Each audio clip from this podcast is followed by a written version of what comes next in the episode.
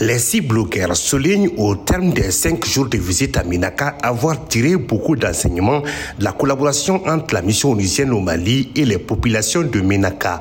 C'est le cas de Brema Gimbala Sidibé, blogueur activiste, influenceur d'opinion publique, qui estime avoir des matières pour mieux édifier l'opinion. Nous avons rassemblé beaucoup de choses afin d'écrire pas mal de choses sur la réalité que vive la région de Menaka. Cette réalité n'est autre que aujourd'hui ils sont en train d'être soulagés petit à petit, ne serait-ce que par la présence de l'aménagement et côté stabilité, le vivre ensemble. L'impact des interventions de l'aménagement dans le domaine humanitaire et la vulgarisation du mandat de la mission sont autant d'aspects qui ont surtout attiré l'attention de Fatoumata Fofana, blogueuse. L'enseignement dont moi je tire euh, après les visites euh, chez les réfugiés, avec les femmes également, donc j'ai compris vraiment que dans le domaine humanitaire, que l'aménagement a beaucoup de choses sur ce plan. Mais en ce qui concerne sur le plan sécuritaire, il reste du travail à faire, beaucoup de travail à faire. Je pense que l'aménagement doit encore expliquer, sensibiliser la population concernant son mandat au Mali. Après cette étape de Ménaka, les blogueurs sont attendus dans les prochains jours